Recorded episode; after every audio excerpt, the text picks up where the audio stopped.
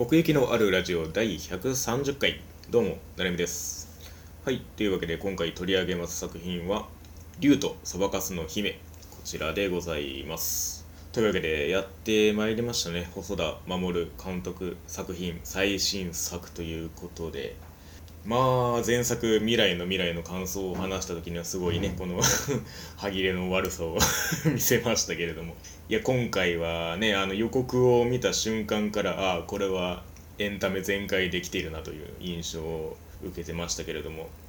結果ねなんかその細田守の集大成ではないですけれども何かこうこれまでやってきたことをこうことの総力戦みたいな印象を受けましたかね。やっぱり今回もあのーまあ、仮想空間というか U という世界を舞台にそのいわゆるインターネット空間というか仮想空間みたいなものを一つの舞台として描いていく作品ではあるんですけれどもやっぱり最初にそこを見せるっていうのはでかいですよね、まあ、サマーウォーズのアップデートバージョンというか、まあ、今この空間を描くとしたらみたいなそのね映像表現としては本当にそのアニメ映画の場面としてのこう華やかさがバンとまず一発目にあって、まあ、かつそのワクワクさせる感じというかあこの空間の中にこう自分がねこのフルタイプというか そのアバターとしていられるっていうワクワク感なんかがあってで一発目からもう歌で来るわけですよね。あの主人公のアバターであるベルの歌から始まるっていう、まあ、これでもうやりたいことのその8割方は完遂されてるんじゃないかぐらいの勢いはあるっちゃあるんですけれども。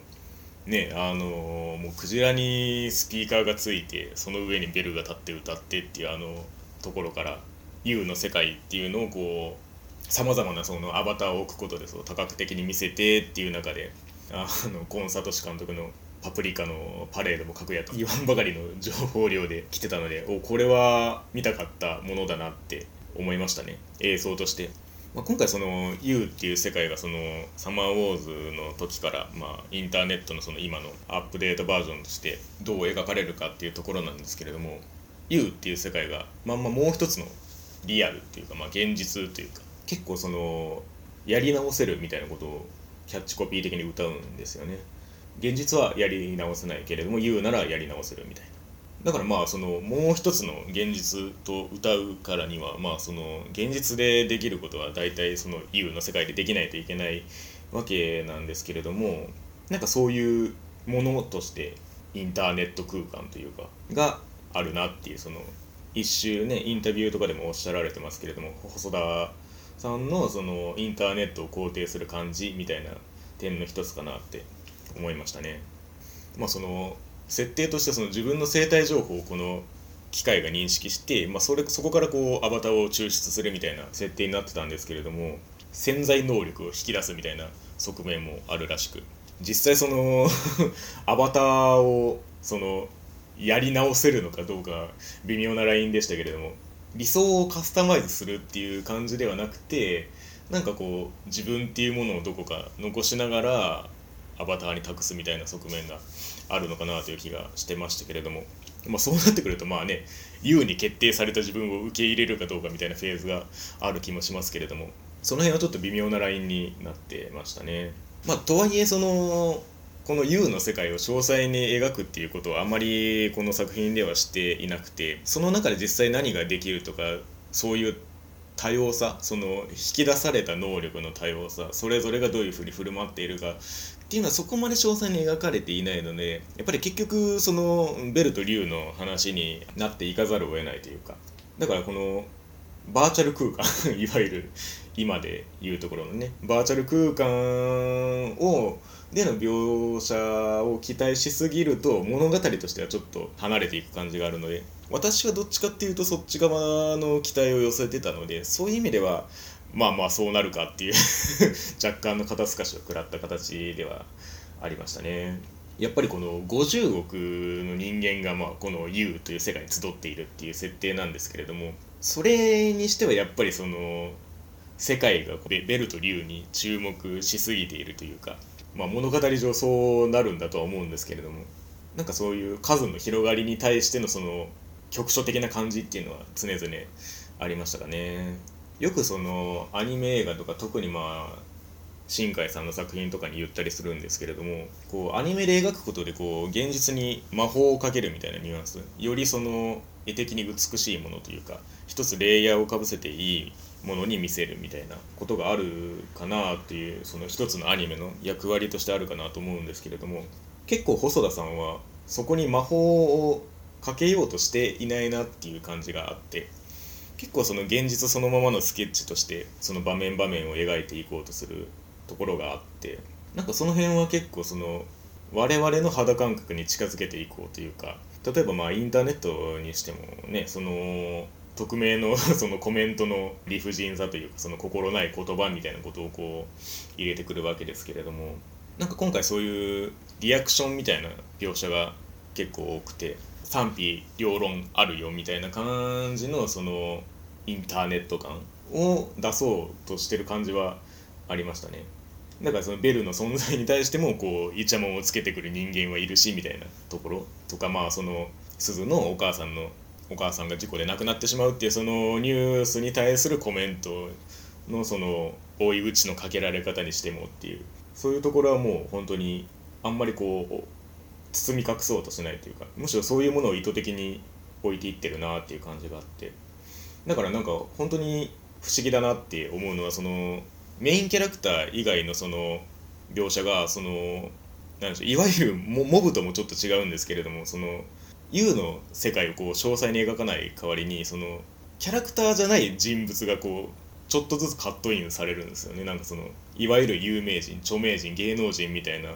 キャラクターとか野球選手とか。まああの 赤ちゃんのアバターになってるマダムとかもなんかその辺微妙なラインですけれども。そういう妙なリアル感をこう別の角度からこう挿入しようとしてきてて。なんかその点もなんかなんでしょうね。この作品にそのテイストが並列で置けるっていうのはなんか魔法をかけないがゆえのっていう感じがあって。なんかそこも一つ特徴かなとは思いましたね。いわゆるそのメインキャラクターだけで閉じるような作品ではないというか結構この作品でその場面場面の切り替えが激しいというかあまりその連続した時系列っていう感じがしないんですよね。その途切れ途切れというか場面のつながりを飛ばしていく側面があって結構点でつないでんなっていう印象もあるんですけれどもなんかそういう意味では最終的にその U の世界と現実の世界っていうのがこう別軸に並列して走ってるみたいな感じになっていっててその U にログインすることまあ現実と切り替わることでその連続性が結構リセットされるというかだからなんか1作品通してのそのストーリーのダイナミズムみたいなものはちょっと感じづらいところがあって場面場面に対しておって思うことはすごい多いんですけれども結果的にその現実世界と U の世界はなんかそれぞれをそれぞれとして受け取るものになったなっていうのがまあ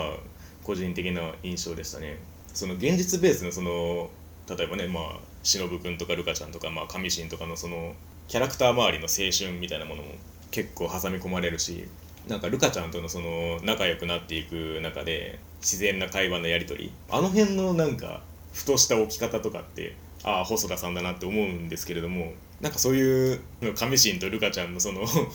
行為が明らかになる瞬間の間とかめちゃめちゃ撮ったりするんですけれどもなんかその辺が瞬間としてはすごい面白いんですけれども全体としては何でしょうねそれが絶対に必要な流れかどうかっていういびつさがあって結構その辺はそのなんでしょうね集大成になる代わりにそのサンプリング感が強まっていく感じがあるなとは思いましたね。まあ、一つやっぱりその、まあ、インタビューとかでも明言されてますけどその美女と野獣をやるということまあそのそういったモチーフとしてのそのディズニー映画的な場面への跳躍というかなんかそういうある種その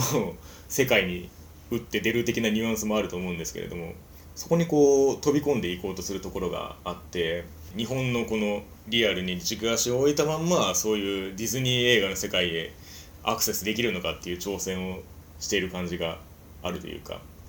からその反面その U の世界に入ったその、まあ、ベルであったり竜であったりっていうのは本当にその言葉というかそのセリフ回しがもう本当に舞台がかっていくんですよね。本当に生まれ変わったみたいな感じになるっていうか結構その中盤のそのベルと竜の心の通わせ方って明確にこういうことがあってっていう近づき方というよりはなんかそのお互いにこう無言のやり取りの中で感じ取っていくみたいなところ側面があってなんかそれって結構本当にそういうディズニー映画的っていうか。これが本当にそのもともとそういう「ユウ」っていう世界の中でベルとリュウの話であったならばすごいいいシーンとして見れるんですけれども生でその外側に現実があるからなんかそこだけ作中作を見てるようなすごい気分になりましたね。動きとかもセリフ回しとかもそういう U の中では演技的にももうこうキャッチに増幅されてる側面はあるんですけれども逆に言うとそれがちょっと役割前として見える側面もあってその辺りがさっき言ったみたいなその U の世界とリアルっていうのをこう交わらせない点というか結果として平行になったなっていう印象を持ってますね。最終的にはまあ一番その賛否両論を起こしてるのはそのラストに向けてのその鈴の行動だと思うんですけど結果この作品においてその竜における竜を救うっていうのはどういうことかっていう話になると思うんですよね。その鈴が自分を落としてまでいわばそのやや強引にその自分事として引き寄せてまで救うべき存在だったかっていうある種の距離の遠さがあるっていうかなんかそれはもう本当に意図的にその鈴のお母さんが亡くなった事件ですよね。その誰とも知らない子供を助けるためにその自分の子供を置いて助けに行くのかっていうなんかその母の存在に追いつくためにその距離の遠さが必要だったっていうところはあると思うんですけれどもそういう意味でそのそういう側面でのその鈴の成長とそのそれによって必要とされる U の世界でのドラマっていうのがやはりちょっとやや飛躍する部分はあったかなっていう感じがしましたね。なんかあの小学校の一室にそのメインキャラクターが集まってそのいかにしてその K 君たちを救うかっていう構図になるんですけれども全員集合感というかそのサマーウォーズの終盤感みたいなのはなんか単純にワクワクするワクワクするしなんかそのおのおのの持ってるピースがはまって情報にたどり着くみたいな快感はあるにはあったんですけれどもただそれまでにやっぱりその現実パートでしかおのおののそのキャラクターって描かれてないんですよね。なんか終盤で結構その U の世界に鈴以外のキャラクターもその U のアバターを持ってるみたいな描写が若干あるんですけれどもなんかそういうところおのおのが U においてどういうことをしているかみたいな側面で描いてくれてたならその私が求めるその U の世界のその期待感とかそのラストのその展開への熱さにつながったかなっていう気もしてるんですけれどもやっぱり U の世界でやるべきことっていうのはやっぱりその美女と野獣パートなんですよね。だからその他のキャラクターを掘り下げるまあもしくはその U の世界を掘り下げるっていうところではなかったっていうのはあるんですよね。なんかそれこそあの合唱部みたいなのマダム5人みたいな 出てきますけれどもあの辺がこう鈴を見守ってるっていう構造もすごいいいしなんかそのピンチに際して駆けつけるっていうその隠れてこう見守ってたみたいなのいいのはいいんですけれどもなんかもうちょっとその辺が効いてくるとこうストンと受け取りやすかったのになっていうところはありましたね。まあ、そのそこに向けてのその展開の中でその K 君の信頼を得るためにそのベルが鈴であるっていうことをこう U の世界の中で明かす展開になっていくんですけれどもいわゆるそのアンベイルってやつですね。アバターを解除してありのままの姿を見せるっていう。結構この辺は触れ方として微妙にセンシティブなところがあるというか